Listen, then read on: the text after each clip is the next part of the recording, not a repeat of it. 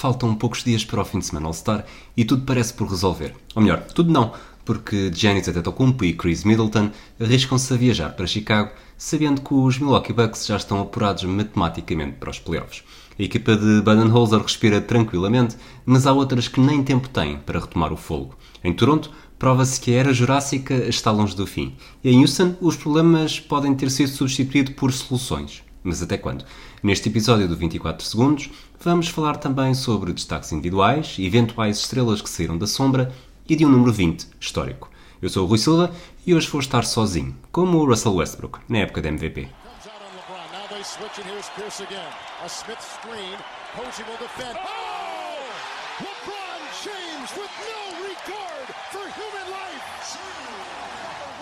Boston only has a one-point lead. Greer's putting the ball on a play. He gets it out deep, and Havlicek steals it.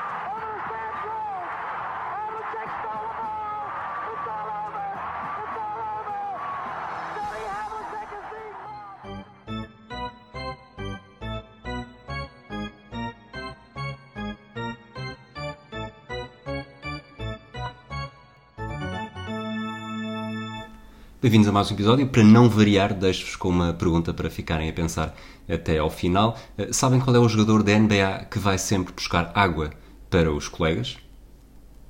Enquanto vos deixo a pensar, vamos partir então para os principais destaques dos últimos dias.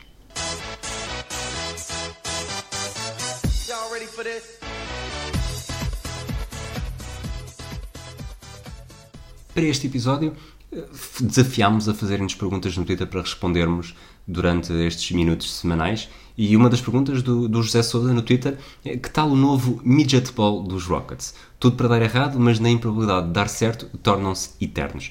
Eh, De facto, estamos a gravar na noite de domingo, portanto ainda do jogo dos Rockets contra os Jazz de Rudy Gobert, portanto vai ser, vai ser complicado também. E, e já houve dois jogos que, que se sirvam da mostra depois da troca do, do Covington, sabendo que eh, o Capela tinha estado lesionado nos jogos anteriores e os Rockets já estavam a jogar com, este, com esta nova filosofia de, de Anthony. O que é que podemos, podemos destacar? No jogo com os Lakers, que foi logo praticamente naquele, naquele dia, a estreia, de, a estreia de Covington, os Rockets jogaram com, com Eric Gordon, James Harden, Russell Westbrook, Daniel House Jr. e PJ Tucker a fazer a posição de 5. Os Rockets ganharam 121-111, portanto o primeiro teste foi positivo. É curioso reparar que os ressaltos defensivos, os dois jogadores que lideraram foram precisamente os dois bases, o Russell Westbrook e o James Harden. No total, curiosamente, o Covington estreou-se bem, vindo do banco, 30 minutos, com 8 ressaltos, 6 defensivos e 2 ofensivos. E, e, que conclusão é que nós podemos tirar aqui? Portanto, vamos, vamos à luta pelas tabelas. Os Rockets tiveram 37 ressaltos, 31 defensivos e 6 ofensivos. Os Lakers tiveram 38 ressaltos, 32 defensivos e 6 ofensivos. Portanto, são números praticamente iguais. Uma equipa onde, como como disse o José, são praticamente só uh, midgets, não é?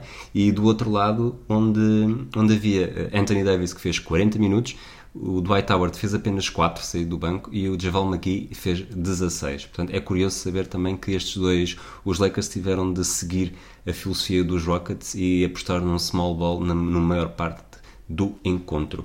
Uh, acredito que tudo vai andar à volta das probabilidades, uh, das estatísticas de acerto nos lançamentos exteriores. Uh, por exemplo, o, os Rockets neste jogo lançaram de lançamentos de 2, 19 Uh, desculpem, lançamentos de campo 43 em 85, portanto 50% é uma média bastante elevada e lançamentos de 3, 19 em 42, 45,2% também é uma média muito elevada. Portanto, não falhando tanto, uh, fazem, fazem mais pontos e os ressaltos ofensivos deixam de ser tão decisivos.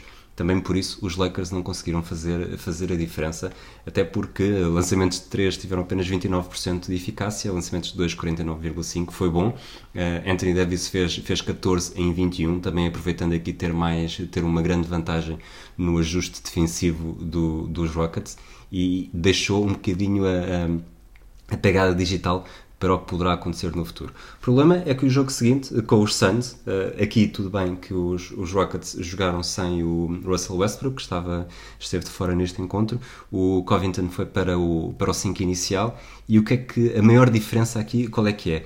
O, estatística de lançamento de 3 pontos, 11 em 48, portanto apenas 22,9%, são os lançamentos de 3, normalmente há menos gente perto, perto das tabelas. E houve, se não me falham as contas aqui rápido, houve 37 lançamentos falhados. Portanto, muito mais lançamentos falhados, muito mais. eh, Os, os pontos de segunda oportunidade são muito mais importantes e nesse aspecto os Rockets falharam redondamente. Mesmo os lançamentos de campo foi apenas 29 em 85, portanto 34% de eficácia. Eh, A questão é que os Suns, não sendo uma equipa como os Lakers, eh, têm jogadores bastante, bastante impactantes no topo das tabelas, sobretudo o DeAndre Ayton, que acabou o jogo com. que curiosamente até acabou o jogo com 12 pontos e 6 ressaltos. Não foi preciso, nem foi preciso ser o Ayton a fazer a grande diferença. Eh, fazendo a mesma comparação entre, entre ressaltos dos Rockets e dos Suns, nos Rockets vemos 29 ressaltos, 21 defensivos, 8 ofensivos e os Suns tiveram 51 ressaltos, 41 defensivos e 10 ofensivos. É uma grande diferença. Eh, Além do mais, os, Rock, os Suns aproveitaram o facto de terem uma percentagem muito melhor de lançamentos de 3, fizeram, converteram 15 em 31 tentados, também por isso a vitória tão confortável, tão esmagadora, é de 127-91. A amostra é pequena, é um facto, eh, sobretudo, é certo que os Rockets vinham de uma série de vitórias consecutivas ainda sem Covington, mas é preciso perceber de que forma é que isto vai, é preciso perceber até quando é que D'Antoni vai, vai manter esta, esta postura de, de tudo ou nada, sabendo que o- houve relatos nos últimos dias que os Rockets tentaram trocar pelo DeAndre Jordan, portanto mais um jogador que podia, que podia servir ali para um, para um Capela, não sendo necessariamente mais forte que o Capela e tem um contrato de 10 milhões por, eh, por 4 anos, portanto 40 milhões divididos por 4 anos, Eh, não se sabe bem o que é que, o que, é que vai sair daqui, Eh, é certo e isso vai, vai manter-se nas próximas semanas, a curiosidade vai ser muito grande saber como é que os Rockets conseguem ver, conseguem aplicar este estilo, sabendo que, e esta é a minha, a minha previsão, vão, vão morrer pelo triplo e ganhar pelo triplo. Eh, Quando as estatísticas, as percentagens forem boas, terão muito mais hipóteses, quando as percentagens forem más, não vai haver nenhuma alternativa porque não haverá, não haverá quem consiga conquistar os ressaltos ofensivos que, que Capela conseguia, conseguia lutar muito melhor do que agora com jogadores bastante, quase 10 centímetros mais baixos. Eh, Acredito que no mercado de buyout pelo menos alguém, um jogador mais, mais possante seja, seja contratado, mas não seja para, para garantir que nos matchups mais complicados haja alguém, um corpo para lançar aos, aos postes adversários. Vamos falar também um pouco da Conferência Este e aqui aos Toronto Raptors de forma bastante, bastante subtil e talvez até inesperada, aliás, claramente inesperada. Eu recordo que no, no draft que eu e o Pedro Barbosa fizemos no início da temporada em que escolhemos equipas eh, da Conferência Este, em que as vitórias de cada uma das equipas valeria também depois para a nossa conta no final, os Raptors foram apenas a oitava equipa a ser escolhida e o certo é que com 53 jogos disputados, os Raptors estão com 39 vitórias, 14 derrotas, são o segundo melhor registro do Oeste, com um registro de, de 20, 27 em casa, 19, 7 fora. Estão com 14 vitórias consecutivas, é o melhor registro de uma equipa canadiana na história do desporto profissional. E não se percebe bem onde é que isto vai acabar. A última, a última derrota dos Raptors no- na fase regular foi a 12 de janeiro, eh, em casa com, com os Spurs, 105-104, apenas por um ponto. Eh, depois disso, já venceram em Oklahoma, no Minnesota, em Atlanta, em Nova York, em San Antonio, em Cleveland, em Detroit e em Indianapolis e venceram em casa contra Washington, Philadelphia, Atlanta, Chicago, Indiana e Brooklyn. Os próximos jogos não são necessariamente difíceis, portanto, an- ainda antes do fim de semana All-Star, eh, jogam em casa com os Timberwolves, eh, fora com os Nets e depois até ao final do mês em casa com os Suns, em casa com os Pacers, em casa com os Bucks e este jogo aqui promete, dia 26 de Fevereiro à meia-noite e meia, hora de, de Portugal continental e depois terminam o mês no dia 29, no sábado, contra, na noite de sexta para sábado, aliás, eh, contra os Hornets. Não é de todo descabido que se possam, possam terminar o mês só com vitórias e fazer o mês inteiro só com vitórias, um mês e meio sempre a ganhar. Eh, Estes Raptors, como sabem, foi uma equipa que, que perdeu o Danny Green, perdeu o Kawhi Leonard, eh, pensou-se que, que podia ser um, um, um impulso para começarem a tentar um- uma nova, o Masai Ujiri fazer uma nova transformação da equipa e o que é certo é que bastou eh, apostar na- no desenvolvimento do Pascal Siakam, o Kyle Lowry manteve-se, o Marc Gasol manteve-se e a equipa está a corresponder e está a corresponder bastante bem. Eh, individualmente, o, o Pascal Siakam é All-Star, eh, o Kyle Lowry também é All-Star, mas a, a grande surpresa talvez seja mesmo o Pascal Siakam, ele que está a fazer a primeira época depois de vencer o prémio de jogador Most Improved Player. Ele está com médias de, de 23 pontos, 7 ressaltos, 3 assistências. O Kyle Lowry logo a seguir também contribui bastante. O Fred Van Vliet também está a ser um, segundo elemento, um excelente elemento vindo do banco, ou mesmo quando, quando no 5 inicial, quando lá esteve, fez a diferença. Depois não, é Sérgio Ibaka, Norman Powell, mesmo o OJ Anunoby está a contribuir com 10 pontos por jogo e a equipa, o Nick Nurse orienta muito bem a equipa. Os Raptors são, são um grupo que não tem derrotas parvas, derrotas inesperadas. Quando a equipa é melhor, eh, consegue realmente ser dentro de campo.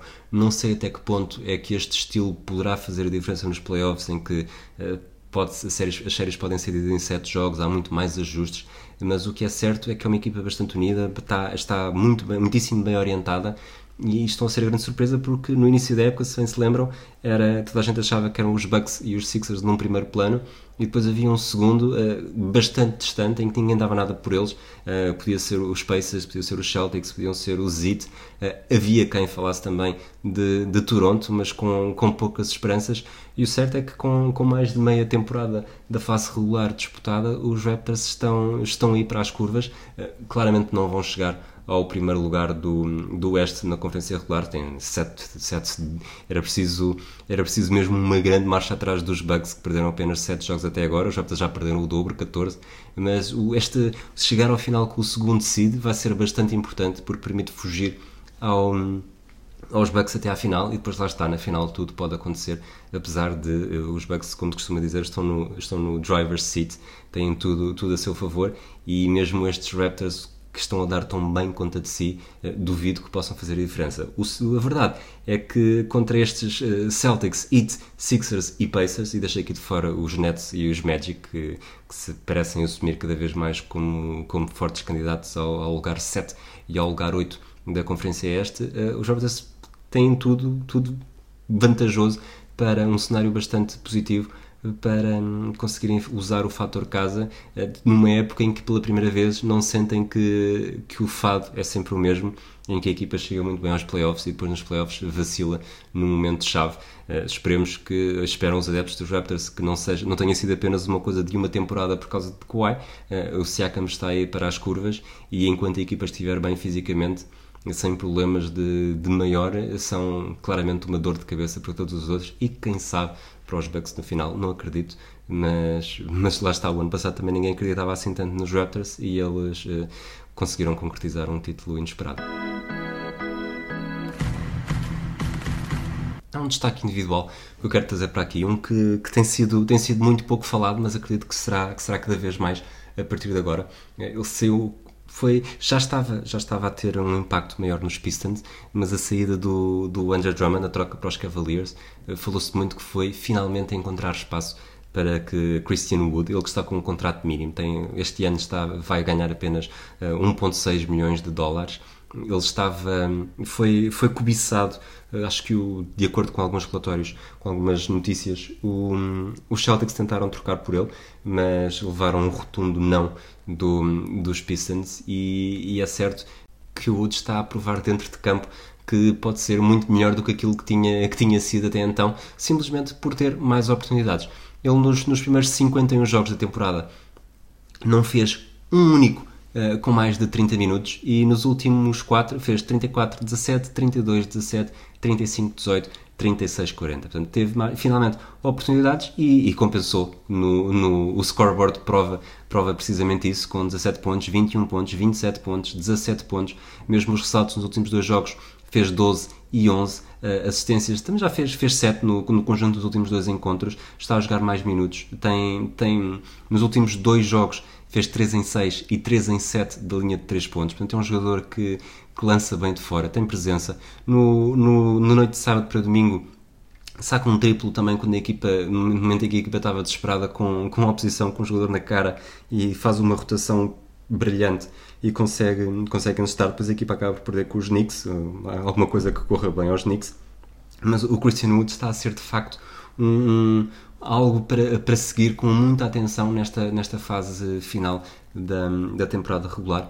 Ele até estreou-se, ele foi, estreou-se em 2015, 2016 com 20 anos pelos Sixers. Eh, depois também já jogou nos Hornets, nos Bucks, nos Pelicans, sempre com pouco, sempre com pouco impacto. Aliás, ele na, na temporada seguinte, na temporada passada, eh, fez apenas fez apenas 8 jogos eh, pelos Pelicans. Os números não foram nada maus, apesar de ser os Pelicans na altura ninguém ninguém estava a ligar muito a isso porque só queriam saber o que é que iria acontecer com Anthony Davis. Eh, Os Pistons eh, foram buscá-lo. Ele nos, nos primeiros 51 jogos fez apenas 3 como 3 no 5 inicial, curiosamente os, os mais recentes, e as médias dele, que nunca, que nunca foram muito significativas, estão a começar a subir, e ele está, hum, lá está, é um free agent, vai ser um free agent bastante cobiçado, e, e hoje li um tweet que puxava exatamente por esse assunto, que é, vamos ver até que ponto é que os Pistons não se vão arrepender de estar, de estar a dar tantos minutos ao Christian Wood, de estar a acordar a liga para o facto de, de ser um jogador com talento, ser um jogador moderno, consegue, consegue estar na luta das tabelas, consegue lançar de fora hum, com boa mobilidade e, e provavelmente vão ter de, de pagar muito mais do que estariam à espera, sabendo que a, a troca do, do Drummond pode ter eh, poupou bastantes milhões e vai garantir também que haja mais espaço para, para uma boa oferta dos Pistons. De qualquer das formas, já sabem, Christian Wood é o número 35 dos, dos Pistons. Estejam atentos nos, nos próximos jogos, porque hum, pode ser um talento, um talento em, em crescendo, apesar de já ter 24 anos. O próximo tema é Isaiah Thomas. A pergunta do Manuel Margarido no Twitter: devem os Celtics ir buscar Isaiah Thomas no buyout para lavar a face e dar um repousado aos adeptos? Eh, Vamos por partes. Eh, Sim, o, o- acredito que os adeptos dos Celtics, eu falo também um bocado por mim, adorariam que ter uma oportunidade para, para retribuir toda a importância do Isaiah Thomas nos Celtics. É, é preciso recordar que na última época que ele fez, que ele fez em, em Boston, a irmã morreu-nos no, no, no início, praticamente no arranque dos playoffs. Ele jogou mesmo assim, a equipa ressentiu-se bastante, esteve a perder com, com os Bulls 2-0. Eh, Depois continuaram, tiveram uma série de sete jogos eh, muito, muito, muito disputada com os Wizards. Eh, Num dos jogos ele até perde um dente e depois na final de conferência com os Cavaliers, em que os Celtics foram completamente atropelados, o Isaiah Thomas só faz um jogo e meio depois com uma lesão, uma lesão grave que acabou por, por ditar um bocadinho o fim da carreira, da carreira dele enquanto, enquanto estrela, enquanto All-Star. Ele depois foi trocado, foi trocado pelo Cleveland, a lesão foi, demorou muito mais tempo e desde então, desde, desde que foi pelo Cleveland já jogou nos Lakers, nos Nuggets, eh, nos Wizards e agora foi trocado para os Clippers e, e dispensado logo. Portanto, está à hora que gravamos, continua à procura de equipa, ainda não sei. Eh, será que poderia ir para os Celtics? Eh, sinceramente, acho que não. Não não seria. Primeiro, não seria aquela história do ditado nunca regresses a um sítio onde foste feliz. Eu acho que o, qualquer regresso do Isaiah Thomas neste momento a Boston seria sempre. Seria bom. Ele seria acarinhado, e isso não há dúvida, mas não seria. Não seria. hum, Como dizer? Qual é a melhor palavra? Eh, Vamos manter a palavra. Não seria acarinhado pelos melhores, eh, pelos melhores motivos. Porque não é o tipo, já não é o jogador que era. Ele, apesar de, apesar de merecer uma oportunidade e nos Wizards, apesar de tudo, ter estado, ter estado melhor do que nos anos anteriores, consegue estava a jogar 23 minutos por, por jogo, com 12 pontos, 4 assistências, cerca de 4 assistências. Eh, apesar de tudo, nos últimos, nos últimos meses, eh, um bocadinho, um bocadinho abaixo daquilo que já tinha mostrado. E, e será que o que é que será que ainda tem um contributo forte a dar a uma equipa que lute por alguma coisa? Tenho alguma dúvida, com muita pena minha, porque se há coisa que o, Isaiah Thomas teve muito azar na sua carreira foi nunca ter nunca ter conseguido fazer um contrato verdadeiramente verdadeiramente ao nível do, seu- do seu talento, porque quando ele entrou na liga em 2011, 2012, eh, nesse, como, como 60 troca, como 60 eh, escolha do draft. Ele foi, lá está, foi o último, nem sequer eh, meio milhão de dólares ganhou nessa temporada. Ele, neste momento, portanto, de 2011 a 2019, fez a década toda, eh, ganhou pouco mais de 30 milhões e é preciso, é preciso recordar que ele ia a caminho, eh, claramente, de, de conseguir garantir um contrato, se não se tivesse lesionado, eh, de ganhar praticamente 30 milhões por ano Eh, e provavelmente agora nunca mais vai ganhar. É curioso ver que o, o máximo que ele ganhou foi em 2014, 2015, 7 milhões com os Celtics. Ele que teve um contrato de, de crescente, portanto, a última época que fez com os Celtics já foi só 6 milhões e meio, e a partir daí eh, sempre a descer. E não vai ser fácil conseguir arranjar uma oportunidade. Essa é a parte do Isaiah Thomas. Depois é, será que os Celtics precisam de mais um jogador que, que segura a bola? Eu acho que não. Eu acho que nesse, nesse aspecto já temos eh, que os Celtics têm Campbell Walker, têm Marcus Smart, tem o Gordon Hayward também faz muito essa, essa transição. O, o Tatum, se for preciso, também. O Jalen Brown, aos poucos, eh, começa. E depois o líder da segunda unidade acaba por ser o Brad Wanamaker. Não é a necessidade de um jogador com as características do Isaiah Thomas, a não ser que fosse aquele, aquele produtor de pontos que foi na temporada 2015, 2016, 2016, 2017. eh, Não é esse tipo de jogador que os Celtics precisam. Eh, Falou-se muito do, de alguém num poste, alguém que Paulo das tabelas, porque acreditam que Cantor, eh, Tice, o Robert Williams está lesionado, tem jogado pouco, não, não é uma opção. Eh, ou então mais um, um ala, um extremo que possa, que possa defender e atacar com sucesso, possa contribuir com pontos. O problema dos Celtics, o maior problema dos Celtics neste caso, e isso notou-se também durante o, antes da trade deadline, é que os Celtics têm contratos têm contratos garantidos têm, e é difícil perceber o que, é que, o que é que pode abdicar, quem é que eles mandam embora eh, para ir buscar alguém agora neste mercado do, do buyout. Eh, Talvez o, nome muito falado é o francês, o poste francês, o Vincent Poirier, eh, tem, tem contrato garantido este ano 2 milhões e meio e no próximo ano 2,6 milhões, portanto não é fácil. Depois tem muitos jovens, eh, talvez o, aquele que fosse, que fosse mais simples de dispensar fosse o Javante Green, que apesar de também ter hum, hum, 900 mil dólares de contratos garantidos, eh, já tem 26 anos, mas é um jogador que está a contribuir bastante, é um jogador que consegue defender, consegue defender várias posições e talvez não seja também, a escolha não seja por aí. Portanto, é curioso, é, é um- guardo com muita expectativa a ver se os Celtics se vão mexer ou não neste mercado de buyout. Eh, Se se mexerem, acho que não será mais um base, seja Isaiah Thomas ou outro qualquer. Um último destaque antes de passarmos para as rubricas regulares do 24 segundos. É é impossível fugir ao que o Damian Lillard está a fazer. Ele que, que protestou bastante e com razão na derrota com os Jazz por 3 pontos. Ele foi, foi enganado pelos árbitros e é, e é curioso ver como é que ainda há lances destes que não conseguem ser corrigidos no momento, apesar de não ser fácil. Depois mais pausas e ninguém gosta de tantas pausas. É uma história que também estamos, que estamos cada vez mais habituados em Portugal nos últimos, nas últimas semanas, nos últimos meses. Mas, mas os Blazers foram, foram enganados e estão a lutar pelos playoffs e qualquer derrota conta. Mas passando para, só para as exibições individuais do, do Lillard, vamos, vamos falar apenas eh, do mês de, no último, no último mês, portanto, os últimos 30 dias, desde 9 de janeiro, o- os pontos, os pontos do Lillard 26, 30, 25, 34, 34, 61, 47, 50, 36, 48, 51, 21, 26 e 42. Muitas vezes com mais de 10 assistências, algumas vezes com 10 ressaltos. Eh, O Lillard está a levar a equipa completamente às costas e se há uns tempos se perguntava em Portland quem é que era verdadeiramente o líder da equipa, se era ele, se era o Lamarcus Aldridge e era preciso tomar uma opção. Eh, É certo que hoje em dia já ninguém duvida e apesar de tudo, eh, não é apesar de tudo, é acima de tudo, Lillard é um, é um líder, é alguém que gosta de estar em Portland, alguém que já prometeu mais do que uma vez que quer continuar em Portland para sempre e, e, de facto está, está a ganhar contornos de poder ser o melhor Blazer eh, da história e não, apesar de tudo há outros nomes que, que fizeram história por lá e, e vamos ver até que ponto é que ele consegue levar esta equipa, até que ponto é que, que o GM consegue dar-lhe eh, soluções para não ser constantemente contra o mundo. Mais tarde ou mais cedo o Nurkic eh, vai regressar, não, não será suficiente. A equipa precisa de, precisa de jogador, precisa de extremos, sobretudo. Eh, também o Carmelo Anthony, não, não sendo uma aposta uma aposta furada não é necessariamente aquilo que a equipa mais precisa. Uh, portanto, é curioso ver nos próximos, nas próximas temporadas o que, é que, o que é que Portland poderá fazer para não desperdiçar os melhores anos da carreira de Lillard. Ele está com, vai fazer 30 anos nos próximos, ainda até ao final do, antes do início da próxima temporada. Portanto, qualquer, qualquer época perdida é uma época para esquecer. Uh, De qualquer das formas, uh, Lillard é um herói no Oregon. 1, 2, 3, 4, 35, 0, 40, 55, 1, 81, 128, 8,702, 10,000. Vamos ao número da semana.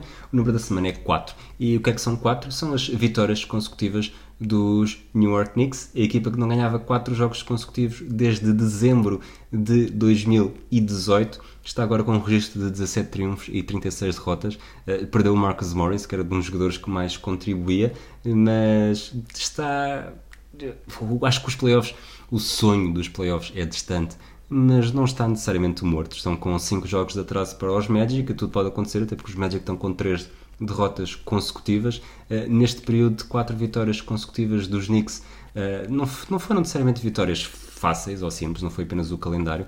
Eh, venceram em, em Indianapolis com os Pacers, depois ganharam em Cleveland no prolongamento, em casa com os Magic, fora com os Pistons, e a verdade é que os Knicks talvez como, como nunca até agora esta temporada, tem razões para sorrir. Uh, o- a trade deadline tecnicamente não foi um desastre.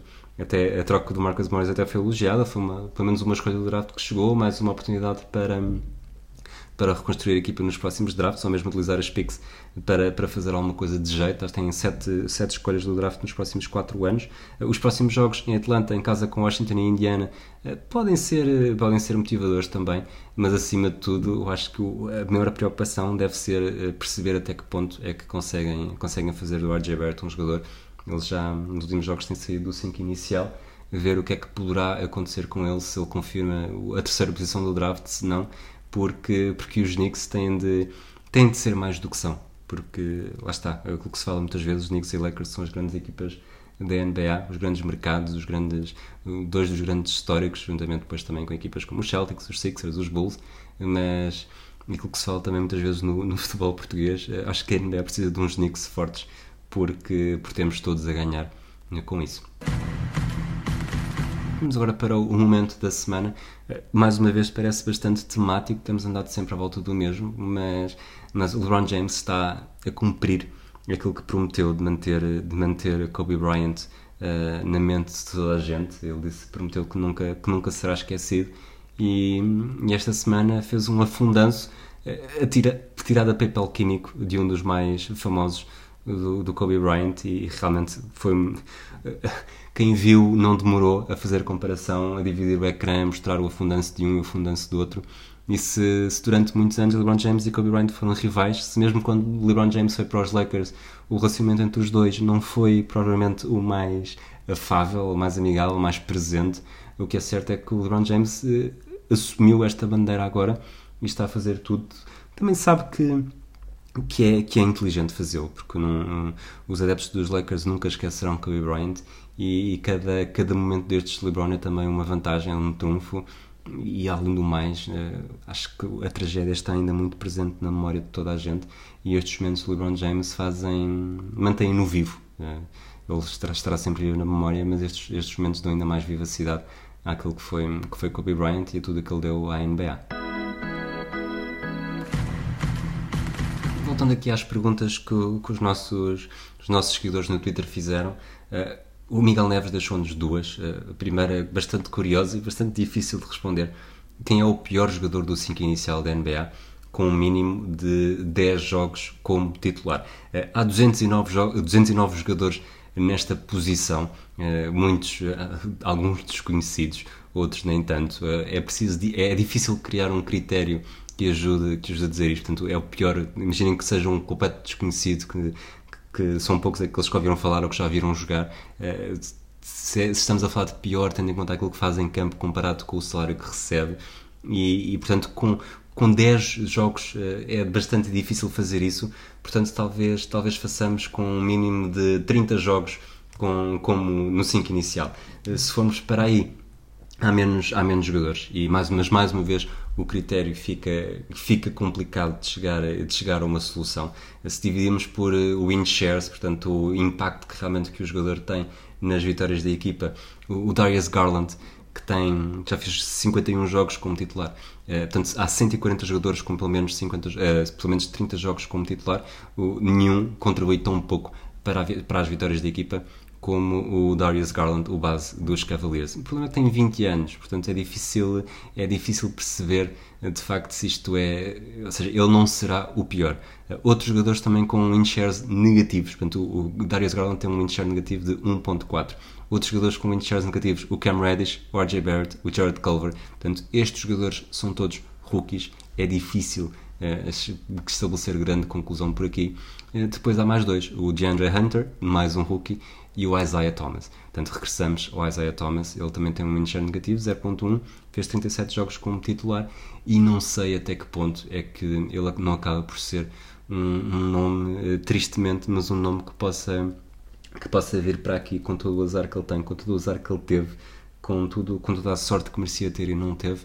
Uh, não sei até que ponto é que não será neste momento uma escolha uh, simples, uh, simples no sentido de simplista, para, para trazer aqui, com muita pena minha, mas de qualquer das formas, lanço o desafio: quem é que vocês acham que é o pior jogador? De, o pior jogador da NBA, com pelo menos 30, 20, 10, estabeleçam vocês os critérios, também pode estar relacionado com, com os salários. Quer saber o que, é que, o que é que tem em mente em relação a isto. Curiosamente, dos 140, dizer também que o Draymond Green está no centésimo, vigésimo, nono lugar. E se fôssemos pelo salário, provavelmente ele estaria aqui. Tem um share apenas de 1.2. É certo que os Warriors estão numa, numa fase, numa época bastante complicada de, de reencontro das suas capacidades, mas, mas não deixa de ser curioso ele estar a aparecer aqui num, tão, tão em baixo na tabela. Outra pergunta que o Miguel Neves também deixou é: depois de perderem na primeira ronda dos playoffs, neste momento está aqui a fazer futurismo, mas não é um futurismo necessariamente improvável, quem devem os Sixers trocar? Ben Simmons ou Joel Embiid? É um tema que está a ser cada vez mais discutido, a ser mais debatido. Estes Sixers, eh, as coisas não são, não estão fáceis e também por isso o próximo episódio do Afundanço poderá estar baseado bastante neste, neste aspecto. Há quem diga que neste triângulo de confiança, Simmons, Embiid e mesmo Brett Brown, alguém vai ceder uh, mais tarde ou mais cedo, e, provavelmente vai ser mais cedo. Neste aspecto, uh, Ben Simmons, Joel Embiid, eu acho, na minha. Pronto, isto é a minha opinião, acredito que não seja a melhor opinião.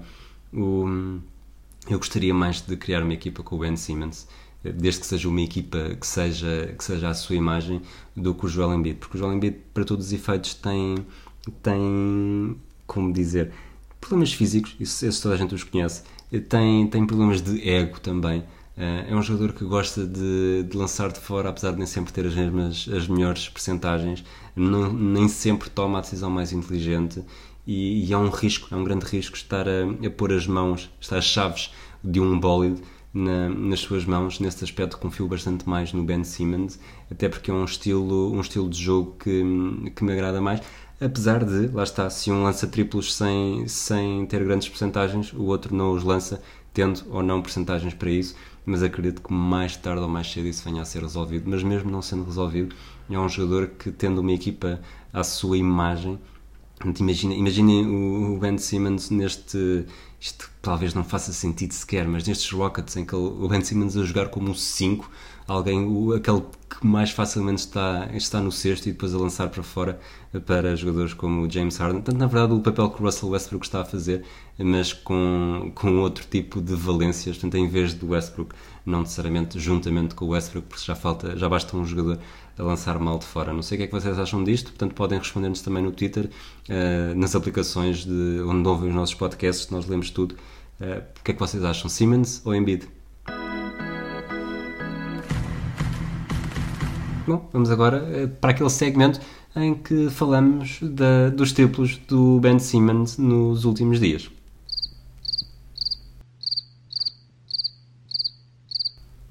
Estamos a entrar na parte final do episódio. Uh, vamos, hoje, este é o episódio 20 do, do podcast de 24 segundos, os episódios regulares. Uh, vamos falar de um jogador histórico.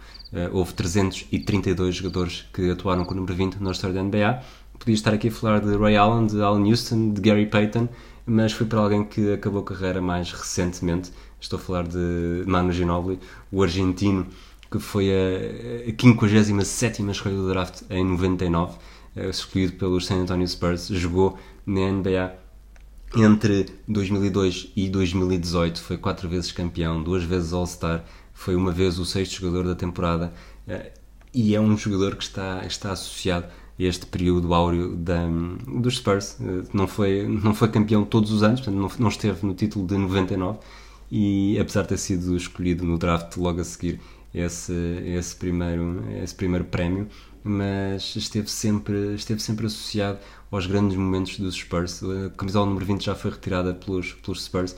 Ele terminou a carreira com 14 mil pontos, 4 mil assistências, eh, 3.697 ressaltos. Em média, eh, não é nada de, de brilhante, é 13,3 pontos por jogo, 3,8 ressaltos, 3,5 assistências. Mas falar em Ginobili na NBA é falar de um jogador que, sobretudo, quando, quando mais importável aparecia, ele conseguia penetrar para o cesto, conseguia encontrar ângulos onde mais ninguém os via, conseguia concretizar. Era um suplente de luxo, um suplente que na verdade só era suplente no, no papel, porque ele depois em campo assumia esse papel de esse, esse desempenho de titular e de titular decisivo, juntamente com Tim Duncan e Tony Parker, fizeram esse, esse trio perfeito que, que venceu os títulos em 2003, 2005, 2007 e 2014, este último já com o Kawhi Leonard. Portanto, achei, achei que seria importante e interessante trazer o, o Manu Ginobili para este número 20. Não sei se será o primeiro estrangeiro que trazemos nestes episódios, não, sei, se, não me lembro se já trouxemos algum. Sei que este argentino faz, faz sentido que aqui esteja.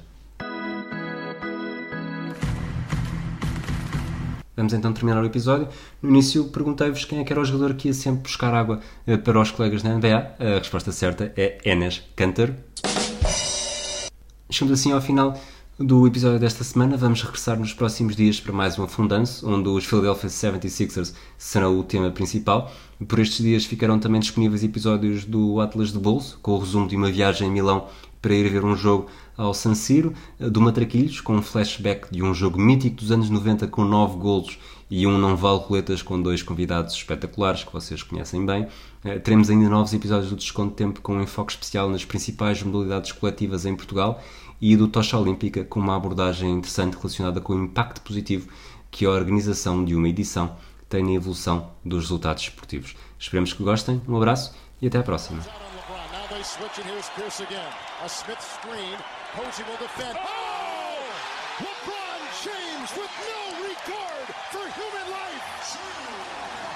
Boston only has a one-point lead. Greer's putting the ball on a play. He gets it out deep, and steals it.